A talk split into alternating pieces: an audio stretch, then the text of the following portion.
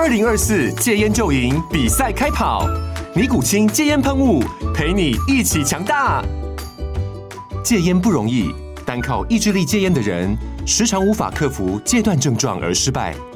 尼古清戒烟喷雾将是你的神队友，简单一喷，药品急速释放，立即缓解七大戒断症状，不限场合提高戒烟成功率。除了尼古清神队友，你还可以寻求专业医疗人员协助，一起迈向戒烟成功之路。尼古清戒烟喷雾，用科学方法戒烟，请咨询全台各大药局及戒烟门诊。本广告由尼古清戒烟喷雾、卫部药书字第零二七八三五号提供。嘉安嘉护股份有限公司，台北市中山区民生东路三段二号十楼，北市卫药广字第一一三零三零一九零号。尼古清戒烟喷雾，相伴每个新开始。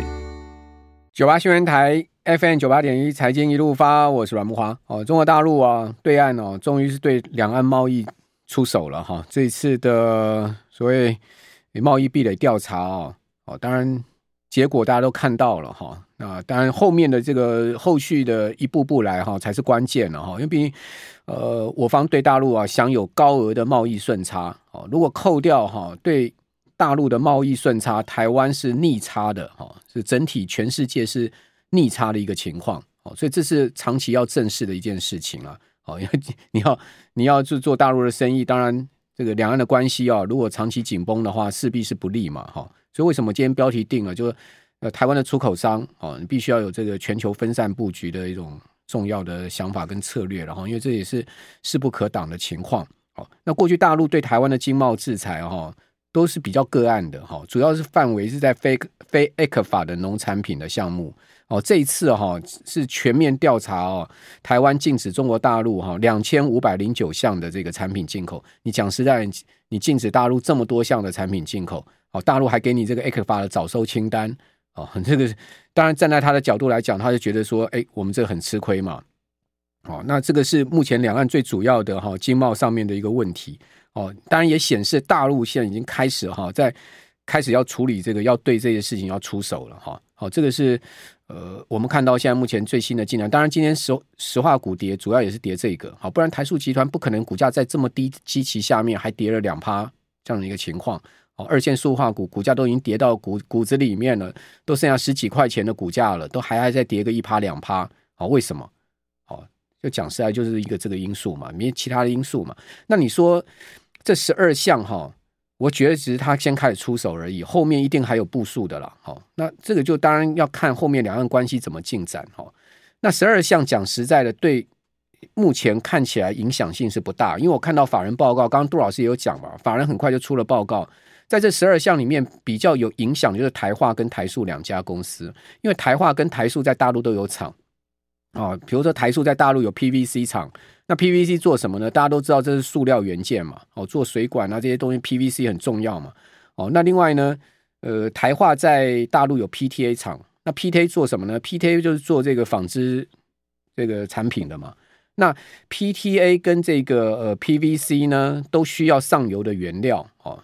然后我们这个上游原料呢，台塑集团呢，就是从台湾出口到大陆去，就是分分分别由台湾的台化跟台塑出去，出去什么呢？哦，这个 PVC 的部分呢，就是 VCM，然后 PTA 的部分就 PX，哦，这两项呢，就是在这一次十二项里面哈、哦，这个名单里面，哦，那法人估计说了哈、哦，如果台台台化跟台塑不去做这个调整的话，那关税分别会从现在的零关税哦，增加回复到一趴到两趴的关税，讲实在的关税其实也不多了，就一趴到两趴了，哦，也不要把它想的都非常可怕。哦，就是从从零趴到一趴到两趴，对台化的 EPS 整体的影响只有零点零六元呐、哦，对台塑呃台塑的 EPS 甚至 EPS 影响甚至只有零点零一元呐、啊。好、哦，这个是法人报告我转述哦，就他们认为说是这样。那当然，因为早收清单哦，里面塑化产品有八十八项。那当然，今天石化工会也有估计出来嘛。如果说这个八十八项全面都是。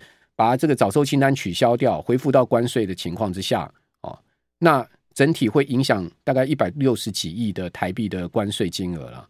那你如果把一百六十几亿放到全年看哈，其实比例比比比重也不是说多高，分散在各家公司对 EP 的影响也没有那么大了。哦，但是你要正视一件事情是什么？这是只是第一步嘛。那后面它可能会持续，还有另另外的一个这个策略或另外的部署，因为台湾现在对中国大陆哈整体的贸易顺差哈，今年单一一到十一月，各位知道多少吗？超过七百亿美金啊！七百亿美金的贸易顺差啊！但是呢，如果你看到整个进出口贸易里面哈，我们的一到十一月，我们的出口减掉进口啊，整体的贸易顺差不到七百亿哎，意思是什么？意思就是说你扣掉对大陆的贸易顺差，就是逆差的地方啊。你对日本也是逆差，对很多地方都是逆差的。好，那逆差就代表什么？代表未来台币的竞争力，台币的这个货币价值是要受到很严重挑战的。哦，你台币之所以这几年强，是因为有享有这个明显的在贸易顺差的部分了哈。哦，所以这是一个后续大家要关注的哈。那回到我们刚刚讲这些数据哈，我就根据财政部的海关进出口资料啊，各位看到投影片第一页，十一月的出口不是转正了吗？年比变三点八趴吗？从十月的负的四点五到三点八，那基本上呢，绝对出口金额其实下降的，所以月比是衰退的。哦，大家不要搞错了，月比是从三百八十一亿美金哦跌到三百七十三百七十四亿，所以月比各位可以看到，从九月以来又呈现衰退的一个格局哦。呃，九月的进出口呃出口总额是三百八十八亿，那你说，哎，年比转正，年比转正主要是基期的关系啦。哈、哦。十一月去年十一月出口就三百六十一亿嘛，所以年比转正。哦，那接下来我觉得出口维持转正的几率啊、很高，因为为什么？你会看到。哦，去年十二月到今年一月、二月，其实出口是衰得非常重的。哦，这个上半年的整个景气非常的差，三月、四月、五月、六月其实也不好，哦，都在被低档。哦，所以后面出口持续转正，哦，是很有机会。不过绝对金额才是关键了。哦，好的时候都是到四四四百多亿的，哦，一个月四百多亿美金的，能不能回到四百多亿美金？这当然要看明年整体全球景气的状况。哦，那在出口货品的部分，哈。各位可以看到，十一月哈电子零组件跟积体电路哈这两项哈分别都还是衰退百分之三点六跟百分之二点四，跟去年同期比，好，唯独为什么哈整个出口可以转正呢？什么什么撑起来呢？资通跟视听产品，好，出口呢年比增长了七十四趴，哇，这个增长的幅度非常的大，对不对？这个资通跟视听产品是什么？就是我们刚刚讲的 AI 相关的的产品了，哦，就是说这些。所所谓的这些笔电啊，哈，或者是说呢，所谓这些伺服器这些东西啦，哈，所以你说后面呢，AI 相关的股票 后面明年会不会有机会再起？经过股价从八月以来这么大的波波段修正之后，现在你发现其实这些呃五到七月大涨的股票，五到八月大涨的股票啊，他们其实最近量缩，股价不跌，整理的形态都非常明显了。我倒是觉得可以，明年应该可以这个再注意他们哦。那其他的。传产的部分当然还是不好啊，你像机械还是衰退，塑塑胶跟机制品呢还是衰退将近十五趴，对不对？化学品也衰退十二趴，这两个就跟中国大陆的这个进口很有关系了哈。因为台湾其实，在塑化产品上面哈，大陆是主要出口市场了。好，另外东西也是一个主主要出口市场。那这几年呢，大陆其实呢，他们自己本身，大陆本身在这个塑化产业上面的产能扩张也非常的非常的多。哦，所以也也间接排挤到台湾的出口，哦，直接排挤到台湾的出口。哦，大陆其实，在塑化业上面越来越有竞争力，哈，他们自己开产出来的这个量也非常的大，哦，所以即使没有关税的问题啊，台湾长期而言呢，塑塑橡胶产品、化学产品的这个出口也要找另外的替代市场哦，不然也是要做高值化的一个发展了，哈。好，那另外我们再来看一下进口的部分，哦，进口呢很惨哈。哦，这个其实就反映整体的景气的部分呐。进口呢，居然是衰退十四点八趴，哎，哦，全月的进口金额衰到两百七十六亿，哎，哦，你说啊，我们一到十一月，我们还有这这个将近七百亿的贸易顺差，那是因为进口大幅的前大幅的衰退才产生的贸易顺差，不是说出口非常好啊。哦，不要搞错了，进口很糟啊，两百七十六亿，这就反映什么？反映现这个景气其实没有那么好。照来讲哈，如果景气好的话哈，进口不应该是这么低的金额哦，因为台湾会进口很什么东西，大家都知道嘛，农工原料产品嘛，要不然就是半导体设备机这些呃这些资本财的进口嘛，哦哦，或者说原油啊、粮食这些进口嘛，哦，就是这些进口的部分嘛，哦，或者说一些高端的这个化学化学品啊，类似这样子，那摔成这个样子，就代表其实只有少数产业其实景气还是 OK 的，其他大部分景气并不是那么好，哦，因为从进口就可以看到，其中各位可以看到哈。呃，半导体设备的部分是衰退百分之五十五点六哦，十一月跟去年同月比，那你说半导体设备为什么跌那么重，跌了五十几趴？原因很简单啊，就是不要景没有把景气看半导体整体产业没有景气那么好啊，哦，这个就是从设备进口你可以看到啊。好，我们这边先休息一下，等一下回到节目现场。九八新闻台 FM 九八点一财经一路发，我是阮慕驊。我们谢谢 Joseph 对我们节目的抖内哈，这个抖内我们一六八哦，这个甘温呐哈。好，那另外我们来看一下哈，对主要国家地区出口哈哦，今年十一月啊，对大陆跟香港出口衰退六点三趴哦，对东协成长十三点八趴，对日本其实也是衰退哦，十一点四趴，美国大成长三三点一趴哦，欧洲呢成长一点七趴。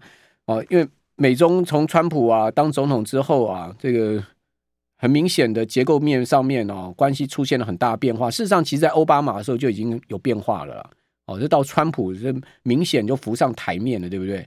哦，那这个结构变化就导致什么？过去台商啊，哦，或台台湾的制造业者啊，两边赚钱的时代过去了。就是你既要赚人民币，要赚美金了，没现在没这回事了。你只能选一边了，尤其是半导体科技产业这样的状况非常明显，哦，所以台湾部分厂商碍于形势的部分呢，只好说舍掉中国大陆上往美国跑啊，尤其是科技业者，因为比如你要台积电来讲，哦，他就把华华为没办法嘛，华为的这些单都砍掉了嘛，对不对？在美国的禁令之下，也不能接华为的单了，哦，那他最主要的客户就苹果啊、高通啊这些公司，最主要还是在美国。哦，所以这就是很明显，为什么美国的出口明显增长，哦，大陆、中国大陆、香港衰退的一个原因。哦，你可以看到，美国今年呢、哦，全年一到十一月就衰退二点三趴，哦，但对中国大陆、香港的出口呢，衰退了将近快两成。即使是衰退两成，占整体台湾出口哈，仍然高达三十五点四趴，有没有？美国占台湾出口呢十七点三趴，哦，所以你会发现哦，其实大陆。的出口金额哈，还是美国的 double 了。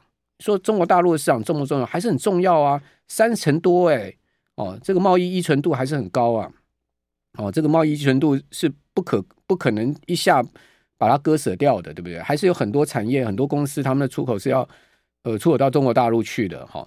那你说，如果两岸关系持续不好的情况之下，那这些厂商不是左右为难吗？对不对？或者说，在美国的这种。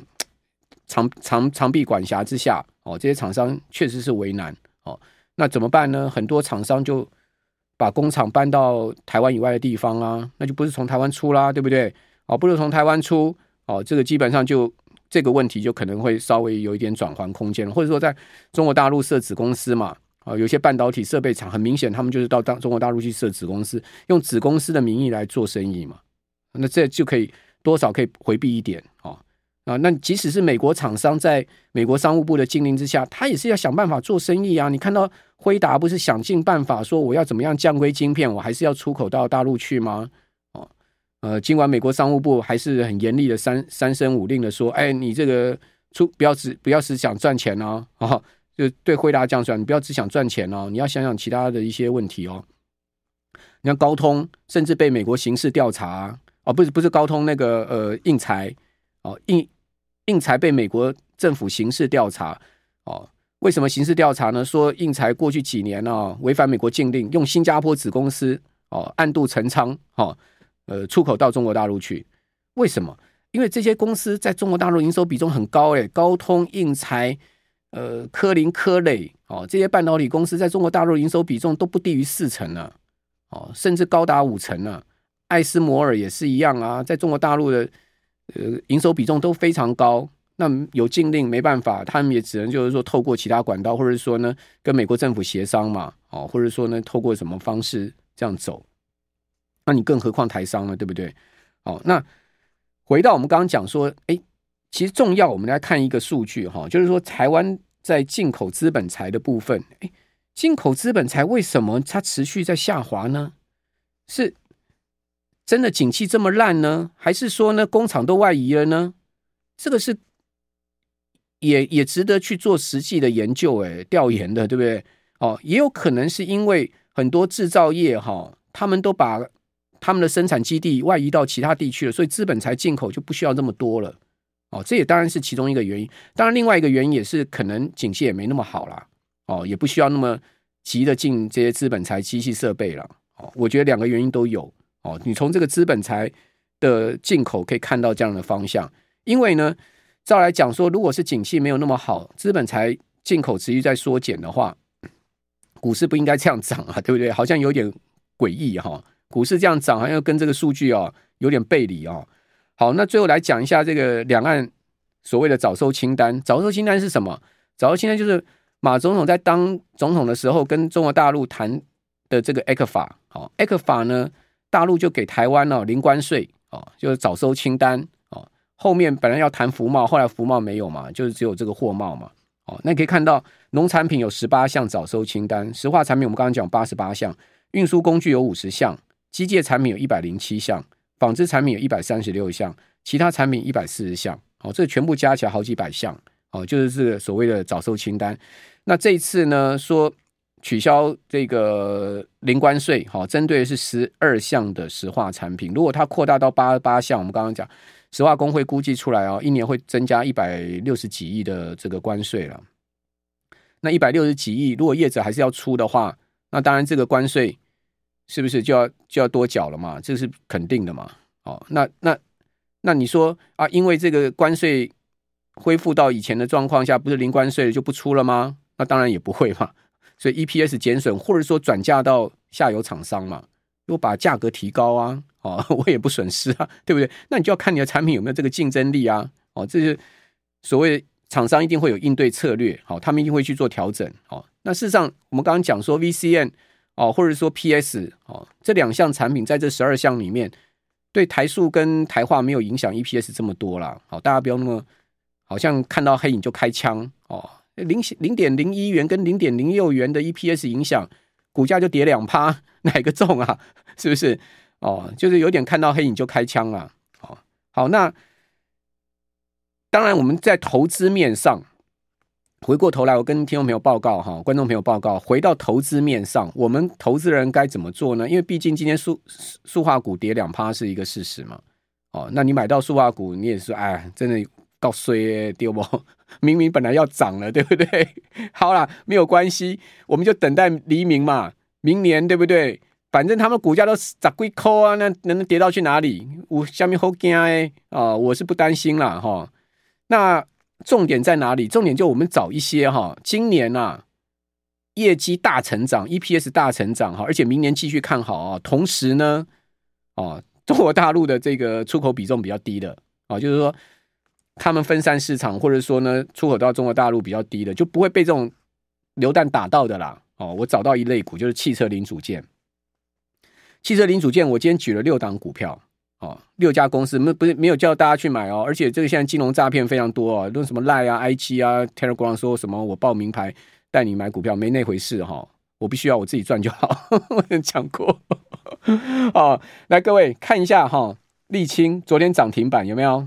今天一开盘大涨八趴哈，后来尾盘打下来只有涨不到两趴哈，留了蛮长上影线，但是红棒哦，两根红棒哈，但是有一比较长的上影线，就代表说呢，今天。短线上量爆太大了，有人先出了啦。